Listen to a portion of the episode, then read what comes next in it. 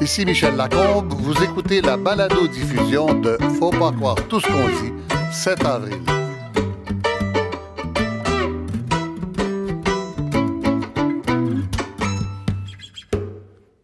Bonjour. C'était le jour de la Saint-Valentin, le 14 février. Un étudiant dérangé a tué 17 jeunes avec une arme d'assaut dans l'école secondaire Marjorie Stoneman Douglas à Parkland, une ville de classe moyenne riche, disons, près de Fort Lauderdale. Se pourrait-il que ce soit l'événement de trop? Après l'école primaire Sandy Hook, Connecticut, après l'université Virginia Tech, tout à coup, il serait arrivé un événement qui permet enfin de parler et de discuter sur la place publique de contrôle des armes à feu aux États-Unis. Ça, plus le fait que tout le monde s'étonne de l'efficacité de l'action menée par les jeunes de cette école secondaire depuis deux mois, il se passe quelque chose. Alors, on va essayer de comprendre ce qui se passe exactement. Nous aurons avec nous une étudiante, une élève de l'école qui s'appelle Naomi Rosenberg, euh, qui nous euh, racontera euh, son point de vue sur tout ça. je pense qu'elle nous entend. Naomi Rosenberg, vous êtes là? Oui, bonjour. Oui, voilà, bonjour. On aura aussi un jeune républicain qui, lui, est à l'université Princeton, un peu plus vieux quand même, Theodore Fudgott, ne serait-ce que pour illustrer euh, le fait que cette campagne a vraiment l'air de franchir les lignes de parti. Théodore Fedgard, bonjour. Bonjour.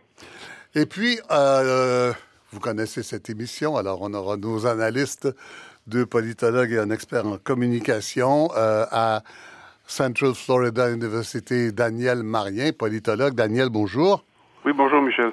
Pierre Martin, ici à l'Université de Montréal, de la chaire de politique économique et économique américaine.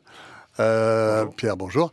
Et Bernard Motulski, notre expert en communication de l'UCAM, euh, la chaire de relations publiques et communication marketing.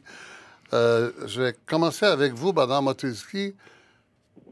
Est-ce que vous êtes vous-même étonné de la façon dont la mayonnaise prend? C'est-à-dire que l'action de ces jeunes-là a l'air tout à coup d'avoir une résonance et partout aux États-Unis. Oui, ben c'est clair que le phénomène a, pris. La mayonnaise a pris cette fois-ci, alors que dans les, les dernières tentatives ou les, les, les, derniers événements tragiques qui ont eu lieu, il y a eu une vague d'indignation, mais qui n'a pas été canalisée de la façon dont surtout... Après Hook, on a été jeté à terre. Une école primaire, et puis des morts, et des parents... Euh, et puis tout à coup, on n'en entend plus parler, c'est fini. Il n'y a, ben, pas moyen. Barack Obama essaie de faire une loi, on l'envoie promener, c'est fini. Oui, puis comme plusieurs commentateurs le disent, la tragédie suivante chasse la précédente, et puis on se met à en parler, puis quelques jours après, on n'en parle plus. Là, il y a effectivement quelque chose qui s'est passé. Il y a des jeunes, alors plus vieux que c'est pas c'est pas des élèves, c'est pas des enfants, c'est des adolescents. Secondaire, oui, 15, 16, 17 ans. Hein. C'est une école high school, une, école mhm. secondaire, et c'est pas des universitaires. Les universitaires sont des adultes, hein. donc on a on a affaire à des jeunes qui sont entre les deux euh, et qui ont réussi à faire du bruit. Mais pourquoi? Pourquoi réussi? Mais D'abord, je pense que la, première chose, c'est leur capacité de communiquer. Ils ont appris ça, ils savent le faire, ils manipulent très bien. Euh, ils sont capables de faire des messages succincts. On voit Même sur les médias... des réseaux sociaux, là, c'est ça. Oui, mais les réseaux sociaux, c'est la caisse de résonance. Mhm. Mais la capacité aussi de dire des choses euh, de, façon plus, euh, plus marquée, d'aller de, d'aller rapidement se chercher des appuis. On a vu Never Again, on est allé chercher des centaines de milliers d'abonnés sur le compte Twitter. Euh, la manifestation qui a eu lieu à à Washington, il y avait 300, 400 000 personnes qui se sont mis mhm. à la suivre. Donc, c'est cette capacité de, se mobiliser, ce qui est propre aussi aux adolescents. Et les adolescents, ils, communiquent entre eux. Et là, ils ont réussi, ils ont touché quelque chose. Euh, je pense qu'ils ont été les premiers à réussir à faire ça. La grande question, après, je suppose qu'on va en parler tout à l'heure. Ça va être la suite. On est là pour ça. Je voudrais que vous nous présentiez euh, notre première invitée, Naomi euh, Rosenberg, qui est votre petite nièce. C'est ma petite nièce, c'est ça. C'est la, la, petite fille la plus aînée dans, dans, la, dans la famille. Alors, Naomi, elle, elle est d'origine belge, elle vivait à Bruxelles et elle a déménagé il y a, je pense, 4 ans, Naomi, si je me souviens bien. Oui, oui, 4-5 ans, en 2013. Ouais, 4-5 ans. Euh, ses parents, des, avec ses deux sœurs, elles sont installées à Parkland, justement. Euh, son, père est organisateur d'événements. Son, son, son, père a une, effectivement ça, ça, avait une, une, entreprise, mais faisait beaucoup affaire aux, aux États-Unis et euh, décidait que ce serait mmh. mieux pour tout le monde et pour toute la famille d'aller euh, mmh. plutôt que lui se promettre que la ben. famille soit. Il faut dire que s'installer en Floride, en principe, c'est pas trop, euh, pas trop désagréable, non, surtout par rapport au climat de Bruxelles. Et les Québécois comprennent, comprennent, bien ça. Oui, le climat de Bruxelles, c'est. Climat de Montréal un peu moins pire. Ouais, moins de neige, ouais. mais un peu plus ouais. de pluie et de grisaille. Oui, alors Naomi, Naomi Rosenberg, donc vous êtes en, en quelle année à Parkland? Je suis en dixième année, donc je ne sais pas qu'est-ce que, oui. à quoi ça correspond, mais il me reste donc sept années et deux années encore avant que j'aille à l'université. Avant d'aller au college, c'est ça? Oui. Oui, voilà. Tout à fait. Euh, Expliquez-moi euh, comment c'est arrivé pour vous cet événement du 14 février? Donc, euh, ce matin-là, c'était c'était comme tous les mercredis, je vais dire ça comme ça, sauf la seule chose qui était un peu anormale, c'est que c'était évidemment la Saint-Valentin et donc je suis arrivée à l'école. Euh, J'étais stressée parce que j'avais euh, une présentation en quatrième période et donc je me suis un peu fâchée, brouillardée avec ma, ma maman le matin là et euh, il n'y a, rien d'exceptionnel. Ça arrive à tout le monde. Hein? voilà, voilà. Mais, oui. euh, et donc, j'en ai pas vraiment, j'ai pas vraiment réfléchi à ça, puisque pour moi, c'était, c'était j'allais m'excuser ce soir-là et tout allait, allait bien. Et donc, je rentre dans ma première période, deuxième période, troisième période. En deuxième période, on a eu euh, un, je sais pas comment on dit ça, un fire alarm? Un, ouais, coup de euh, feu, un coup de feu. Une alarme, non, mais une, Ah non, alarme, une une alarme alarme de de non, feu. une alarme à feu, une Ouais, alarme à feu. Une alarme de feu, mais c'était juste, euh, c'était juste un entraînement. Et donc ensuite, après ça, euh, on comprenait si c'était normal. Et on va en troisième période. Et ensuite, j'ai, été au lunch, donc j'ai mangé mon déjeuner avec mes copines. Et on rigolait et on pensait à qu'est-ce qu'on allait faire ce week-end-là. Et ensuite, on est arrivé en quatrième période. J'ai fait ma présentation. J'ai reçu mon Graal. Et quand quelqu'un était en train de faire leur présentation, il y a eu l'alarme incendie qui a commencé à sonner. Et donc, on trouvait ça bizarre. Mais comme on a un programme culinaire, on s'était juste dit qu'ils avaient brûlé quelque chose parce que ça s'était déjà passé avant. Ça avait que brûlé, donc, brûlé c'était quelque chose à la cuisine. On avait brûlé Voilà. quelque chose à la cuisine, oui, d'accord. Voilà, donc quelque chose un peu imprévu, mais quand même. Oui. Donc on a pris nos affaires, on a commencé à marcher. Et ensuite, on s'est, on s'est rendu compte après euh, 10 minutes, même pas, euh, en sortant, que de l'autre côté du campus, il y avait euh, des coups d'armes à feu. Et donc on a commencé à courir vers le Walmart, qui est le supermarché le plus près de notre école. Et j'ai appelé mes parents en disant à ma mère et à mon père que je les aimais si quelque chose se passait.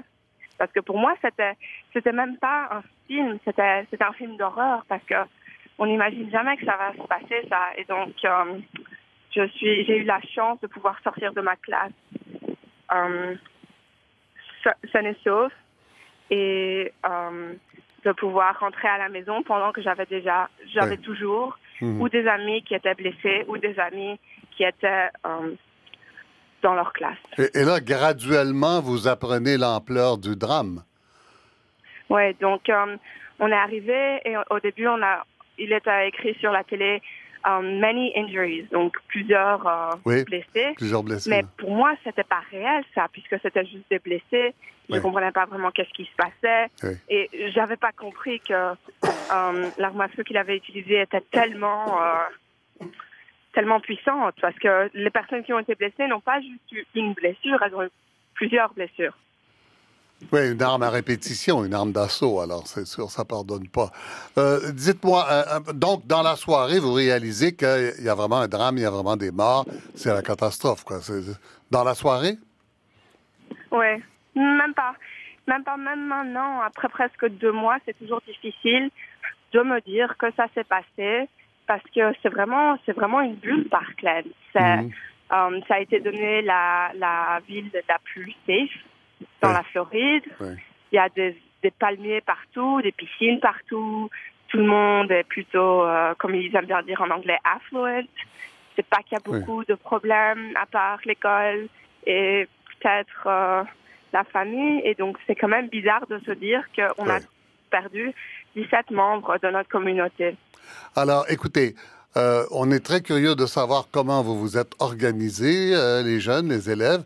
Alors, je vais vous poser la question de façon suivante. Qu'est-ce qui se passe dans ce sens-là entre le moment du drame et le moment où vous montez pour la grande manifestation à Washington, disons? Expliquez-nous comment se passe le début de votre organisation. Donc, moi, je ne fais pas, je suis pas dans la direction de l'organisation, mais je sais que vraiment la direction a commencé tous ces mouvements, que ce soit les mouvements contre le March for Our Lives ou pour, ils, ils se sont tous commencés parce qu'on a commencé à parler aux médias. Et comme euh, Bernard Motulski a dit, c'est la communication, le fait que notre école nous a appris à parler proprement, à pouvoir s'exprimer proprement, à comprendre ses idées et les exprimer. Et avec tout, avec toutes ces leçons dans les années qu'on a été là et les années où on va rester là, on a appris comment s'exprimer et comment euh, débattre proprement, comment euh, faire comprendre les autres, qu'est-ce que nous on ressent.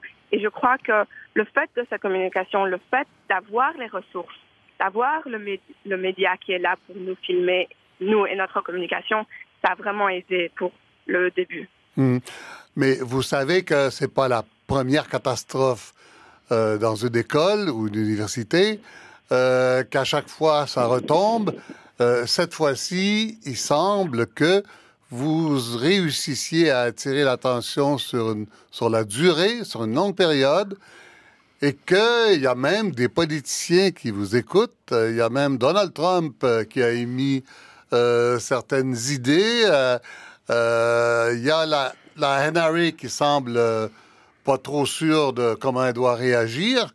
Euh, Il y a des commanditaires qui ont lâché des animateurs de, de Fox News. Euh, comment vous, vous comprenez votre efficacité? Franchement, je vais dire que malheureusement, ça a dû se passer à Parkland et ça a dû, comme on va dire, exploser notre petite bulle de paix, mais qu'en même temps, qu'on se rend compte que si ça se passer ici, ça peut se passer n'importe où. Et que le fait que les étudiants Parkland et les parents de Parkland ont les ressources, ont la communication et ont l'envie de parler, la passion de parler, ça fait quelque chose de différent. Parce que quand Sandy Hook s'est passé, c'était un des premiers et personne ne savait comment réagir. Et c'était des enfants, donc ils savaient rien dire. Mais qu'ensuite, quand Columbine s'est passé, ils n'avaient pas les mêmes ressources que Parkland. Et que maintenant, quand on a les deux ensemble, je crois que ça, ça, ça donne un peu. Et que le fait que les organisations se rendent compte que peut-être le gouvernement ne va rien faire, alors c'est à eux de faire quelque chose. Et le fait que Dick's Sporting Goods et que Walmart ont fait leur propre, euh, leur propre modification Oui. pour vendre euh, des armes à feu et des armes d'assaut, c'est vraiment le changement qu'on avait besoin pour commencer tout. Oui. Alors, euh, Naomi, vous, restez avec nous quelques minutes, s'il vous plaît. On, on va faire quelques commentaires avec nos experts. Et puis, j'aimerais bien entendre votre point de vue sur la façon dont on analyse ça dans quelques minutes. Euh, Naomi Rosenberg, élève donc de cette école euh, Marjorie Stoneham Douglas à Parkland. Alors, je vais aller tout de suite à Daniel Marien à Orlando. Daniel Marien, c'est- cette jeune fille est, très impressionnante à 16 ans. Euh, le mouvement de ces élèves-là est très impressionnant. La mobilisation qu'ils ont réussi à faire, euh, je sais que ces choses-là vous passionnent en tant que politologue et aussi euh, en tant que de, enfin, à cause de vos, vos instincts politiques à vous. Qu'est-ce que vous qu'est-ce que vous pensez? Qu'est-ce qui vous vient à l'esprit? Ben, en termes d'expliquer pourquoi le mouvement, pourquoi la mayonnaise a pris, Oui. pour utiliser votre image, Oui. c'est une très bonne question parce qu'il y a eu plusieurs euh, massacres dans le passé, puis il n'y a pas eu de mayonnaise qui ont pris. Oui. Euh, on a noté euh, la capacité de communication des jeunes de l'école secondaire en question. Cette capacité est très impressionnante, je suis d'accord. Mais il y a quand même euh, d'autres facteurs dont il faudrait parler. si on pense au massacre qui a eu lieu à la discothèque de Pulse à Orlando, ou encore au massacre qui a eu lieu lors du concert en plein air à Las Vegas, la différence avec Parkland, c'est qu'à Parkland, il y avait un, réseau social préexistant. Après le massacre, les survivants, les survivants se sont rencontrés à nouveau, ils savaient qu'ils étaient, ils avaient des relations de confiance entre eux, ils connaissaient leur adresse, tandis que c'était des, oiseaux de passage à Pulse ou à Las Vegas. Alors l'existence d'un réseau euh, euh, c'est très important pour euh, comprendre la formation d'un mouvement social. Il n'y a pas de mouvement social sans réseau préexistant. ça, c'est une chose. C'est ah. C'est une règle sociologique, on peut dire. Pourtant, il y avait eu Virginia Tech, qui est une université. Normalement, il y a un réseau préexistant, non? Oui, alors, alors si vous me permettez de parler d'un autre euh, euh, facteur contextuel, euh, je pense qu'il faut rapporter ça à l'élection de novembre 2016. Défaite surprise de Clinton, victoire étonnante de, Donald, de, Trump, malgré le vote populaire, simplement à cause du jeu tordu du collège électoral. Et là, je pense que ce qui s'est passé, c'est qu'il y a eu un changement de, de sentiment chez les Américains qui étaient apolitiques, apathiques, ou qui, qui votaient, mais qui euh, était tolérant vis-à-vis euh, de la droite. Euh, je pense qu'il y a eu un sentiment de, de, de, colère, de rejet et même dans certains milieux de haine à l'égard de la droite chez ceux qui ne sont pas partis de la droite. Sous Obama, la droite avait peur et détestait Obama et ses supporters. maintenant, les électeurs d'Obama regardent cela. à l'époque, les électeurs d'Obama regardaient cela avec perplexité. Maintenant, Trump est à la Maison-Blanche et qu'il fait son show radical tous les jours et qu'il donne le ton, le ton, ce sont les électeurs d'Obama qui ont peur et qui versent dans le rejet émotif. Alors, ça s'est manifesté par une vague de mobilisation sur plusieurs fronts. Hein. Marche des femmes au lendemain de l'inauguration de Trump, oui. manif aux aéroports contre les décrets anti-musulmans du président Trump, euh, marche pour la science, Black Lives Matter continue, euh, et puis il y a un grand nombre de femmes et même de scientifiques qui se lancent, qui se portent candidats aux élections à tous les niveaux, local, État, fédéral. Ça, c'est du jamais vu. Donc ça, c'est un facteur euh, qui, je pense, est, important et qui a joué en faveur du fait que la mayonnaise euh, a pris, si, euh, si vous voulez. Mmh, mmh. Troisièmement et dernièrement, il y a aussi des alliés. Le mouvement a trouvé très tôt des alliés dans les centres de pouvoir influents. Il y a eu CNN qui a fait un town hall meeting de deux heures, une émission de deux heures. Mmh. À cette émission s'est pointé le sénateur de la Floride sortant et un député Ensuite, il y a une chaîne de magasins, il y a des chaînes de magasins qui ont annoncé leur refus de vendre des carabines d'assaut. Il y a eu des couvertures médiatiques euh, très favorables aux jeunes, par exemple la couverture de Time Magazine. Donc, il y a eu, si vous voulez, dans les dans les élites euh, des, des, gens qui se sont mobilisés en faveur de ces jeunes. Donc, oui, euh, le, le, pouvoir de communication de ces jeunes est très important, mais il y a un contexte plus large qui aussi favorise cette mobilisation. L'air du temps était bon, quoi. Oui. Parce que, si on veut, est-ce qu'on peut dire que de la même façon qu'Obama a réveillé la droite, Trump euh, réveille ah, la gauche, mais en fait, ils veulent pas, ces jeunes-là veulent pas qu'on parle de gauche. Comment vous comprenez ça? C'est pas à gauche, puis c'est pas démocrate, disent-ils. Euh, pas à gauche, c'est pas démocrate. Euh, euh, le, surtout dans ce qu'on entend au, Canada par gauche, non, c'est pas à gauche. ça reste que c'est un mouvement de réfractaire à ce qui se passe à droite des États-Unis. Alors, vous pouvez très bien l'appeler pas à gauche, mais c'est réfractaire. c'est un mouvement de réaction à ce qui se passe avec Donald Trump et, et ses supporters. Oui. Alors, euh, on va passer à Pierre Martin ici en studio. Euh, vous restez avec nous, euh, Daniel. Pierre Martin, alors, effectivement, en termes d'organisation, c'est quand même impressionnant. Vous, vous enseignez aux jeunes depuis plusieurs années maintenant. on ne les voyait pas venir si jeunes avec un sens d'organisation comme ça. Là. Oui, en fait, ben, pour le commentaire, l'avantage et le désavantage d'arriver après tous les autres, c'est qu'à peu près tout a été mentionné. Donc, euh, euh, ce qui est vraiment important, c'est la conjonction entre euh, tous ces éléments-là, donc la, capacité, le talent de communication de ces jeunes, leur capacité d'agir en réseau, le fait aussi qu'un public est beaucoup plus réceptif à des gens qui sont des enfants, euh, ah euh, qui sont des... Et, mais qui ont eux-mêmes la capacité de s'exprimer, contrairement à ce qui s'était passé à, à Sandy Hook, Newtown, où les parents s'exprimaient au nom de leurs enfants. Il y avait déjà un degré de séparation ici qui rendait ça moins efficace. Mais ce qui est vraiment le plus important pour expliquer l'ampleur du phénomène, c'est le contexte, comme le mentionnait mon collègue Marien. Euh, parce qu'il euh, y a une euh, urgence de s'exprimer depuis l'élection de Donald Trump et même avant, qui a fait en sorte que, par exemple, un sondage récent montrait que un Américain sur cinq Mhm. a, participé dans les derniers deux ans à des manifestations politiques. Et quand on s'arrête pour y penser, c'est très nouveau, ça. C'est très, très nouveau, ça. C'est très nouveau. Et, même... Que 20% euh, des Américains se donnent la peine de participer à des manifs, c'est absolument nouveau. Euh, oui, euh, c'est pas depuis euh, l'époque du Vietnam où on a autant d'une une masse de manifestations. Il faut dire que là-dessus, ça compte pour un peu moins du tiers des gens qui manifestent en faveur de Donald Trump, qui sont euh, en faveur des enjeux euh, qu'il représente, euh, mais aussi, surtout, près des trois quarts, c'est des gens qui soit manifestent directement contre Donald Trump ou pour des enjeux que Donald Trump, auxquels il s'oppose, dont le contrôle des armes à feu. Mm-hmm. Maintenant, ça montre pourquoi il y a tant de réceptivité dans le public. Et ça, en fait, ce sondage-là précédait même la marche de, euh, pour nos vies de Washington, du 24 mars, qui a rassemblé en tout et pour tout dans environ 800 villes américaines mhm. plus de 2 millions de personnes. Et donc ça, c'est vraiment impressionnant. Il y a quelque chose qui se passe. Euh, et euh, il y a quelque chose aussi de très important dans la teneur du message. On, disait que c'est un message qui était apolitique non partisans, euh, oui et non. C'est-à-dire que les jeunes, euh, au, centre, au cœur de leur message, il y avait un appel à s'exprimer par le vote, un appel à ne pas rester apathique, à ne pas rester sur la ligne de touche. Et ça, c'est un changement majeur parce que donc... Euh, Là, on parle des élections qui s'en viennent à l'automne. Oui, hein? les, les, jeunes de les jeunes qui s'adressent directement aux candidats en disant où vous représentez la NRA ou vous nous représentez nous.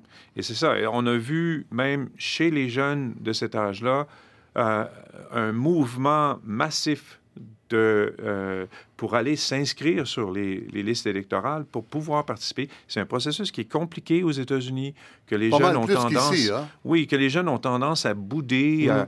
C'est-à-dire que chez nous, on reçoit notre carte d'électeur euh, comme cadeau d'anniversaire quand on a 18 ans. aux États-Unis, il faut faire l'effort pour y aller et suite à ce mouvement-là... Il faut aller physiquement au bureau. Oui, il faut, il faut faire un effort. Et suite à ce mouvement-là... On ne peut pas faire ça sur Internet. Les, probablement, dans, ça dépend des États. il y a 50 systèmes différents aux États-Unis, Michel. Il faut savoir que euh, tout est très compliqué, mais euh, cette, euh, cette volonté de participer, elle est là mhm. et elle va être galvanisée par ce genre d'événement et surtout par la, la... Mais pour ce qui est de l'effet sur la loi sur les armes à feu. Ça, c'est quelque chose dont on n'a pas parlé. Il faut encore rester pas cynique, mais sceptique. Il y a eu un peu de mouvement quand même. Euh, notons qu'il ne s'est rien passé de majeur, en tout cas pas au niveau fédéral. Il n'y a pas eu de législation très importante. Il y a eu des, avancées symboliques en Floride et il y a eu des, des législations qui vont affecter, par exemple, la capacité des jeunes de 18 à 21 ans d'acheter des armes. Des choses relativement mineures, mais les gros points de Il y a un milliard qui est promis aussi pour euh, le programme STOP, euh, qui euh, viserait à augmenter la sécurité dans les écoles, un milliard sur 10 ans. Oui, mais là, il faut, il faut lire entre les lignes, hein, parce que dans ce programme, par exemple, il y a beaucoup d'éléments qui sont des éléments qui ont été proposés par les conservateurs, qui ont été proposés même par le lobby des armes. Ah On veut introduire des armes dans les écoles ah pour, euh, pour assurer cette sécurité-là. Et c'est pas du tout le genre de message qui était au cœur de, mm. des mm. manifestations des jeunes de Parkland. Et donc, euh, du point de vue du vrai changement législatif, euh, les jeunes ont vraiment misé dans le mille ici. Ils ont dit, écoutez, il va falloir voter d'abord Ensuite, on va avoir des lois durables. Et, ça, euh, ça a été très bien compris par leur public. Euh, Bernard Motuski, un commentaire avant de retourner à, Naomi Rosenberg? Bien, il y a effectivement tout le mouvement des jeunes qu'on a connu à la fin des années 60 contre la guerre du Vietnam, qui a été le catalyseur. Oui. Euh, on assiste peut-être... Il y a beaucoup de gens qui ont fait la comparaison. Ben, c'est hein. ça, il y, a, quand même un certain nombre de similitudes. Euh, quand vous, la nouvelle génération a l'impression qu'elle réussira pas à faire bouger quoi que ce soit mhm. parce que les gens en place tiennent trop la, mhm. les, positions. Mais c'est la rue, c'est la manifestation, c'est effectivement l'activisme politique qui se met en place. Ce qu'il faut voir, c'est là, on a affaire à des jeunes qui ont, sont des adolescents. Euh, ils ont d'autres choses à faire, ils ont du travail, il faut qu'ils euh, faut qu'ils fassent leurs devoirs, il faut qu'ils fassent leurs études. Alors jusqu'où est-ce qu'ils vont être capables de pousser et de traduire véritablement ce mouvement-là de façon concrète. Euh, peut-être un, élément à ajouter aussi, ils ont eu des dons. Hein. Ils ont eu des. Il y, a plusieurs personnalités qui ont envoyé de l'argent aussi. Euh, George Herman Clooney d'abord. Ah, oui. Euh, Spielberg, je pense également, et quelques autres personnes. Et ça aussi, ça, le nerf de la guerre, hein, c'est l'argent. C'est à partir du moment où vous avez de l'argent, vous avez des moyens, vous l'attirez. C'est quand même pas mal plus facile que d'organiser hmm. une activité et de tenter de faire bouger les choses. Je, reviens à Naomi Rosenberg. Euh, Naomi, vous avez entendu nos, nos politologues et euh, M. Botulski euh, faire commencer cette analyse. Euh, est-ce qu'on comprend, est-ce qu'on vous comprend bien? Allô, allô? est-ce que vous m'entendez, Naomi? Oui, désolé, ça a coupé. oui, oui d'accord. Alors, je disais donc, vous avez entendu nos, spécialistes. Est-ce que, est-ce qu'on vous comprend bien? Est-ce qu'on comprend bien Est-ce qu'on comprend bien là chez nos politologues et euh, experts Motuski Est-ce qu'on comprend bien le sens de votre de votre action actuellement? Franchement, je crois que oui. Évidemment, il y a différentes façons de le prendre, mais que du moment qu'on comprend que c'est bipartisan et qu'il y a différentes euh, différentes vues dessus, mais différentes façons d'arriver à notre goal. Je crois que je suis d'accord avec la majorité des choses qui se passent et que c'est pas juste la communication, mais, mais que c'est plusieurs facteurs qui fassent que peut-être on va faire un changement. Bon, alors écoutez, euh, mais vous tenez toujours à dire que ce n'est pas particulièrement pour vous euh, un geste de gauche par opposition à la droite, que ça n'a rien à voir. Oui. Pourquoi? Je crois que, évidemment, il y a les agendas de gauche qui vont essayer de le reprendre un peu, mais qu'il y a déjà eu plusieurs congressmen qui sont républicains, qui ont dit moi je suis pour le gun control, parce que franchement, dans ma tête et je suis dans la tête de beaucoup de personnes, euh, avoir du contrôle pour la, la vente des armes, ça doit pas être quelque chose de partisan, ça doit être juste quelque chose du common sense, comme ils aiment le dire, parce que du moment au moins dans ma tête, du moment que le deuxième amendement est protégé, mais que le deuxième amendement est juste pour les personnes qui sont normales et qui vont pas faire quelque chose de disruptif avec ça, j'ai aucun problème avec les armes à feu. Mais que le fait qu'on a des personnes derrière nous qui nous supportent des deux côtés et des personnes qui, qui nous aident financièrement et verbalement, je crois qu'on va pouvoir faire un changement qui est bipartisan. Alors, Naomi Rosenberg, je vous remercie infiniment. Merci beaucoup. Très touchant, votre témoignage. Merci. Merci. Bye, Naomi. Merci. Au revoir. Voilà, votre grand oncle Bernard Matulski qui, qui, vous salue. Euh, je vais aller tout de suite à, Théodore Feldgott, à l'Université Princeton. Euh, Théodore Feldgott, vous êtes là? Oui. Oui, bonjour. Alors, on, tenait à, vous avoir dans cette émission parce que vous, vous êtes un militant républicain. On vous a interviewé quelques fois.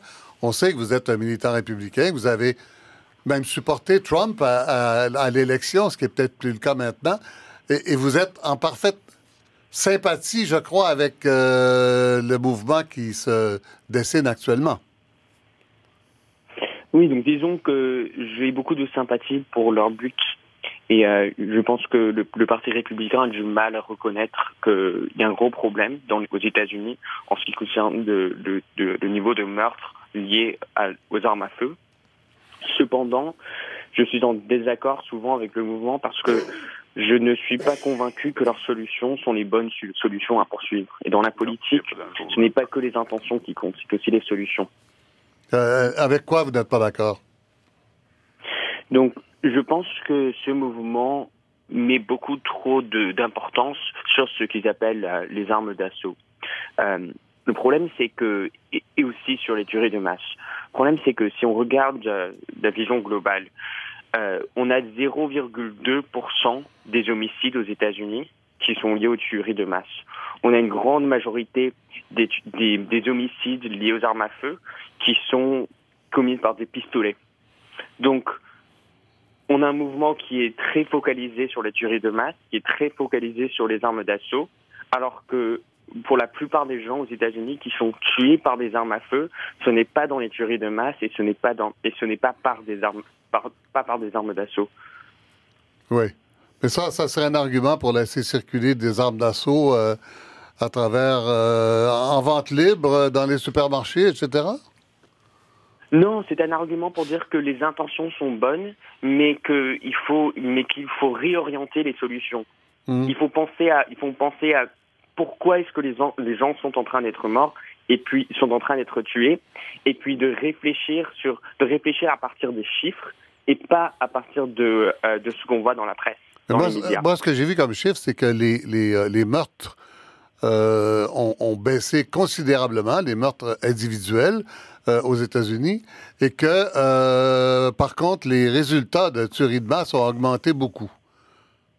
Oui, ça c'est ça c'est aussi juste. Bon, ben alors... Dans les 20 dernières années, et c'est probablement lié au, au, au niveau de à mm. des, euh, des, améliorations au niveau des départements de police.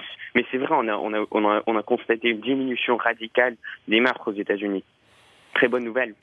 Oui, mais alors, euh, mais qu'est-ce qui vous empêche euh, de participer à un grand mouvement qui serait pour la première fois un mouvement qui obligerait les responsables politiques à agir sur l'accès aux armes? Donc moi, je suis très d'accord avec la solution qu'a proposée Naomi tout à l'heure. Je suis très, je suis très d'accord avec euh, des garde-fous qui, empêcheraient des gens d'acheter des armes à feu, euh, qui sans qu'il y ait eu, sans qu'il y ait des enquêtes sur sur sur leur leur capacité, sur s'ils ont des des, des maladies mentaux, s'ils ont un passé criminel. Là, je suis tout à fait d'accord à 100%. Mais euh, je, mais, je, mais moi, je voudrais aussi qu'il y ait beaucoup plus de qu'on élargisse le débat au-delà de ce que de ce que veut le mouvement. Euh, et, l'élargir en terminant, ça voudrait dire quoi? L'élargir, ce serait de parler de ce serait de ce serait de regarder euh, le phénomène tel quel et pas tel qu'il est représenté par les médias. Oui. Chaque tuerie de masse est, est quelque chose qu'on devrait empêcher. Mais, euh, mais il faut aussi parler de milliers de gens qui sont tués dans les centres-villes dont les médias ne parlent absolument jamais, ou très peu. Oui. Alors, Théodore Fergat, je vous remercie beaucoup de cette intervention. Merci. Merci à vous. Euh, Daniel Marien, euh, est-ce qu'on peut penser qu'il y a un mouvement qui peut être soutenu par les deux partis politiques? Non. Non. C'est pas possible. Euh, le sentiment euh, de non-partisanerie euh, qu'on vient d'entendre par la bouche de Mme de Naomi et aussi par Théodore, ce sentiment est réel. Il est ressenti par beaucoup de gens, mais c'est un sentiment, je vous en passe un papier, qui va être broyé par le système politique. Il va falloir s'aligner avec l'un ou l'autre des deux partis tôt ou tard. Les républicains sont contrôlés par, euh, sur, le, sur ce sujet, sont contrôlés par la NRA et, et ça ne changera pas. Et l'alternative, ce sont les démocrates. Euh, c'est malheureux à dire euh, parce qu'il y a beaucoup de gens qui ne sont pas nécessairement démocrates et qui veulent un resserrement du contrôle des armes à feu. Euh, mais on ne changera pas le système politique euh, comme ça. Ça va, ces sentiments vont être broyés. Je veux aussi souscrire à ce que Monsieur, à ce que Théodore a dit. le problème de la violence par arme à feu aux États-Unis est beaucoup plus plus large que les massacres euh, de masse. Euh, c'est 60 euh, des personnes qui sont tuées par arme à feu, ce sont des suicides. La droite Fox News neutralise cela en disant bon, ben, c'est le choix des personnes, mais c'est c'est pas vrai parce que les suicidés, d'abord, on pourrait les aider. c'est pas la même chose que l'assistance médicale à mourir, par exemple, ce que j'ai entendu souvent sur Fox News. c'est pas vrai parce que bon, ces gens-là ne sont pas malades de façon terminale. Mhm. On pourrait les aider et parler à toutes les personnes qui ont connu dans leur intimité un suicidé, et ça affecte beaucoup ces gens, les parents, les enfants, ben, les frères, les sœurs, etc.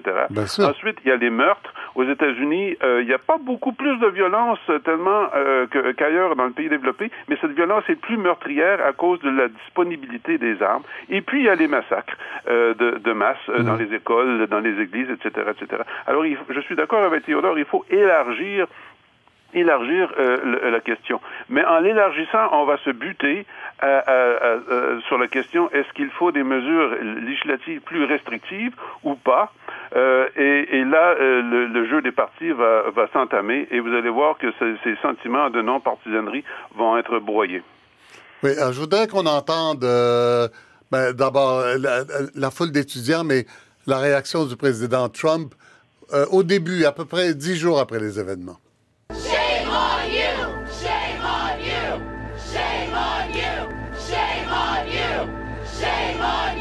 I signed a memorandum to propose regulations to ban all devices that turn legal weapons into machine guns. Oui, alors, euh, Trump avait promis ça, d'interdire de, de, les, euh, les kits qui permettent de transformer une arme euh, légale en, en, en mitraillette. Et puis, il, a, il avait aussi euh, demandé aux, aux, représentants et aux sénateurs euh, d'être plus fort devant la NRA. Euh, ça, c'était sa réaction au début. Euh, qu'est-ce qu'il faut en retenir, euh, Daniel et Pierre Martin, par la suite? Bon, on se souvient qu'à la suite de ça, il a rencontré en tête à tête un représentant de la NRA et le président Trump a changé d'idée. Alors écoutez, il change d'idée comme il change de chemise, mais si on regarde dans l'ensemble sur ce sujet, euh, Trump est euh, plutôt à 90% aligné avec la NRA. Alors je n'ai pas beaucoup d'espoir euh, dans un changement de cœur de M. Trump. Pierre Martin. Ah, ben, je suis d'accord avec euh, Daniel Marien. Là. Donc, il y, a peu de sujets sur lesquels on invite deux politologues, puis on finit par être d'accord sur à peu près tout. Mais là, dans ce cas-là, euh, c'est... Dans le cas de Trump, il nous aide euh, beaucoup.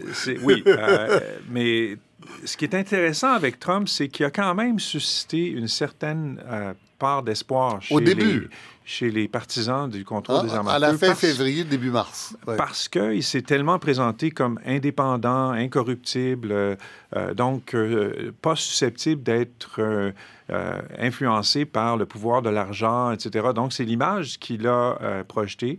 mais c'est clair qu'il sait très bien euh, que s'il attaque de front sa, base solide de supporters, qui sont des gens mhm. qui croient dur comme fer au message de la NRA, euh, il risque d'en perdre. Et surtout, pas nécessairement lui-même, mais ses, euh, ses, supporters politiques, les, gens, les, législateurs, les membres du Congrès qui se placeraient en travers de la NRA pourraient perdre ce bloc d'électeurs-là et finir par perdre contre les, démocrates par la suite. Maintenant, ce qu'il faut comprendre aussi, c'est que euh, la législation aux États-Unis, ce n'est pas un sprint, c'est un, c'est un, une course d'endurance, une course à obstacles, une course d'endurance.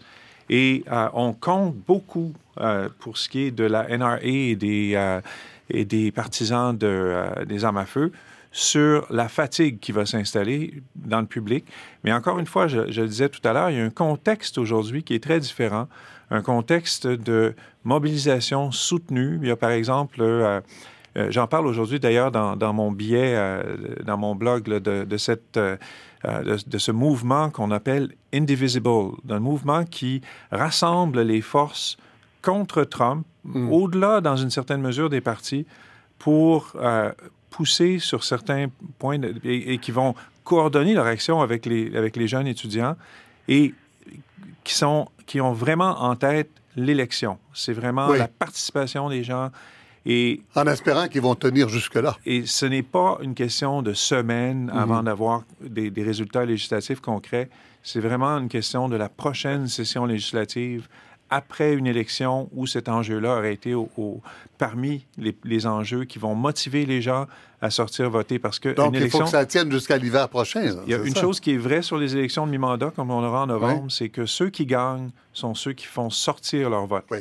Alors je voudrais vous soumettre quelque chose que j'ai vu euh, dans un journal de Harrisburg ce matin, c'est le fun avec l'Internet, on peut aller partout, vous trouver les journaux, euh, qui parle du Kentucky, une école au Kentucky où on a découvert dans les toilettes un graffiti d'un étudiant, euh, d'un élève identifié qui dit Je vais venir puis je vais descendre tout le monde. Et, là, ça a créé tout un émoi, bien sûr. Et le journaliste parle de 104 commentaires et euh, réaction qu'il a pris sur les réseaux sociaux des parents de ce village-là. Il dit, dans aucun des commentaires, on ne parle d'armes à feu. On parle de discipline, on parle de prière, on dit qu'il faut confisquer les téléphones des enfants, on dit qu'il faut poursuivre aux criminels les, les, jeunes étudiants, on dit qu'il faut être plus attentif, on dit qu'il faut revenir à la fessée, mais il n'y a pas un des 104 commentaires qui dit le mot gun. Oui, mais comme je pense comme on vient de le dire, on est sur un horizon, je dirais même c'est de plusieurs années. Oui, mais c'est très profond, c'est très profond dans la population. Mais ça se change, ça. Ça euh, change. ben, on l'a vécu, par exemple, avec la conduite automobile. Un des mouvements comme les Mothers Against Drunk Driving, des, mm. des, des maires qui se sont mobilisés pour lutter contre l'alcool au volant. Ça a pris 20 ans avant qu'on commence à vraiment s'attaquer à ce genre de problème-là et l'encadrer un peu mieux. Ça n'a pas disparu. Alors, c'est quoi l'avenir? Comment on s'attaque à des, énormes changements? Et je pense que l'exemple que vous donnez mmh. vient de le montrer. C'est pas un événement, c'est pas une manifestation qui va changer les choses. C'est la capacité mmh. de, mobiliser suffisamment de monde. Et là, on a des jeunes qui vont. Euh, ils ont 20 ans pour faire ça. Pourtant, d'Exporting Good a arrêté de vendre des armes d'assaut. C'est un énorme détaillant. Euh, Walmart, je pense qu'on exige d'avoir 21 ans, chose comme ça. Euh, et puis, les, commanditaires d'une euh, animatrice euh, très, très à droite sur Fox News l'ont lâché à cause d'une campagne des étudiants. Mais là, on parle de très grosses compagnies. Il y a quelque chose qui bouge, Pierre Martin. oui, effectivement. Mais donc, il y a chez les jeunes, c'est il faut reconnaître l'importance des jeunes comme marché. Et ça, c'est euh, c'est quelque chose qui est très euh, perçu par, par exemple, les publicitaires qui ont retiré leurs annonces des émissions, qui ont critiqué directement de façon très gauche les participants à... oui, gauche, et non pas à gauche, oui. Oui, Mal à droite. Mais même s'ils étaient très à droite, ils ont été gauche dans leurs commentaires. Euh, et, euh, et, ça, c'est important parce que vous savez, comme moi, que les publicitaires, et Bernard le sait encore mieux, euh, les publicitaires s'intéressent au marché en formation, les jeunes de 16 à 30 ans qui sont en train de prendre leurs habitudes de consommation. Si on se place en travers de ce public-là et on, on, se bloque l'accès à ce, à ce marché, euh, on ne peut pas réussir en, affaires aux États-Unis. Ce qui est important aussi de, constater, puis surtout par rapport à l'anecdote que vous avez parlé, euh, où il y a toutes sortes d'autres enjeux qui sont soulevés quand on pense à la problématique de la violence mhm, euh, mhm. par arme à feu. Et ça, c'est l'idéal pour un politicien qui cherche à, détourner l'attention, comme Donald Trump, qui est un mhm. maître dans, dans l'art de détourner l'attention. On parle, par exemple, de santé mentale, on parle de jeux vidéo, et, tout ça a été soulevé. Mais des problèmes de santé mentale. Oui, on est prêt à interdire les jeux vidéo, mais pas les armes à feu. On en a dans tous les pays industrialisés, des problèmes de santé mentale. Des jeux mmh, vidéo, on en joue chez nous aussi, euh, partout. Et la seule vraie différence qu'il y a aux États-Unis par rapport à toutes ces autres sociétés où on n'a aucun problème de violence de ce genre-là, c'est les armes à feu. Et ce qui est vraiment intéressant chez les jeunes, c'est qu'ils ont poussé pour des solutions, euh, ce qu'on appelle de sens commun, le common sense. interdire les armes à vocation militaire. Oui. Qui peut s'opposer à ça? D'autres que quelque sorte de fanatiques. Ben, euh, la Constitution américaine, semble-t-il. Insister pour la vérification. Ben, la Constitution américaine ne nous donne pas accès à des bazookas, par exemple. Mais parce que c'est juste une question d'échelle, c'est une question de degré. Et, et, par contre, le danger, hein, j'ai parlé de, de, euh, mm. de cette puissance de mobilisation, du fait que la gauche et, les anti-Trump sont très, très mobilisés. Le danger, c'est d'aller trop loin. Euh, il y a, par exemple, un mouvement qui s'est euh, manifesté pour abolir le deuxième amendement à la Constitution. Une chose qui est... Là, ça va braquer tout le monde. mais ça, c'est totalement impossible. je vous dire que la souveraineté du Québec a plus de chances d'arriver dans les 24 prochains mois oh que ça dans les 24 prochaines années. Oh là, d'accord, Alors, c'est vraiment impossible. Et si on braque la droite sur un enjeu comme celui-là en disant que la finalité de l'action de ces groupes, c'est de vous enlever vos droits, et là, on va, on va perdre l'avantage dans l'opinion publique. Daniel Marien, euh, je voudrais vous entendre aussi sur euh, euh, cette histoire du Kentucky, là, quand même plus de 100 commentaires euh, sur les réseaux sociaux et pas le mot arme une seule fois alors qu'on est prêt à interdire euh, les jeux vidéo, euh, revenir à la fessée, etc., etc. Ben, écoutez, moi j'habite aux États-Unis depuis plusieurs années là. Et, what's, what's new? c'est du connu. quand vous citez ça, quand vous lisez ça, Michel, vous prenez la pleine mesure de la position des armes à feu dans la culture, dans la mythologie américaine, l'arme à feu est un objet sacré. Il est devenu un objet sacré. Pour le désacraliser ou pour en limiter la présence, il va falloir un effort continu, soutenu euh, dans le temps. Euh, et ça ne m'étonne pas que vous ayez d'avoir lu ces commentaires des électeurs, ça étonne les gens en dehors des États-Unis. Mais ça donne la pleine mesure de cette, euh, de cette, euh, de cette sacralisation euh, de l'objet qu'est une arme à feu aux, États-Unis. Alors, quel est l'objectif raisonnable de ces jeunes-là, alors? Bah, bannir au futur euh, la vente des armes de style militaire, euh, ce qui n'éliminerait pas euh, les massacres, mais permettrait de les réduire possiblement en nombre, en tout cas de réduire leur quotient létal, parce que les gens se feront des massacres avec des, des pistolets, et comme les pistolets sont moins meurtriers que les armes d'assaut, eh bien, ce serait déjà ça de prix. Mais il faut voir que même s'il y avait des changements législatifs concrets dans le sens de ce que veut le, le mouvement en question, il n'y aurait pas de retour à une école sécurisée aussi, fortement que le mouvement lui-même le souhaite, parce que le, loup est dans la bergerie. Il y a énormément d'armes à feu aux États-Unis, et je suis d'accord avec le professeur Martin, euh, de vouloir abolir le second amendement, c'est de braquer la droite et de se, condamner à, l'impuissance politique.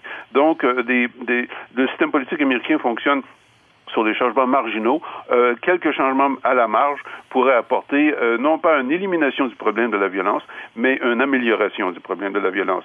Pourrait, si le mouvement se, se, soutient dans le temps. Et il y a des chances de soutenir dans le temps? Euh, seulement l'avenir le dira, je ne le sais pas. Jusqu'à jusqu'à l'élection de l'automne? Ah ben, il faut aller à l'élection, il faut aller après aussi, parce ben qu'il ne faut, pas, faut pas abandonner. Euh, c'est comme le dit le professeur Martin, euh, hmm. c'est pas un sprint, euh, c'est une course à, long terme. et si vous vous rapportez au mouvement des droits civiques des États-Unis, par exemple, ça a duré 15-20 ans. ça a été long. Oui. Bernard Motuski. Oui, mais je le, le, fait que ce soit une nouvelle génération, ça nous donne un signal sur leur capacité de changer les choses. On voit ce que les ce qu'on appelle les milléniaux un peu plus vieux, sont aussi en train de changer de par les, exigences qu'ils ont, entre autres, vis-à-vis des entreprises et qui obligent les entreprises à modifier leur comportement. Euh, moi, je, j'ai bon espoir que ça bouge, qu'il y a un certain nombre de choses qui bougent, mais là encore, c'est des changements de, non seulement de comportement, mais de mentalité, de culture, mhm. qui prennent une génération à, pouvoir arriver. Une génération, c'est 30 ans. Hein, avant qu'on réussisse complètement Alors, ça prendra beaucoup de constance à ces élèves-là et pourrait prendre euh, inspiration sur euh, euh, le nom de la femme qui a, qui a donné son nom à cette école, Marjorie Stoneman Douglas, qui a milité pendant 108 ans euh, comme suffragette et comme environnementaliste pour défendre les Everglades, qui est né en 1890 et qui est morte en 1998.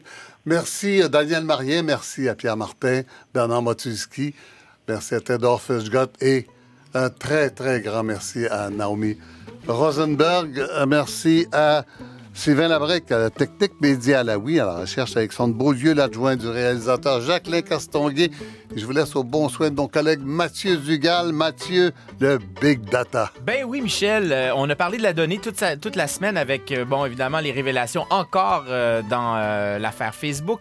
Mais on se pose la question cet après-midi, Michel, mais c'est quoi une donnée?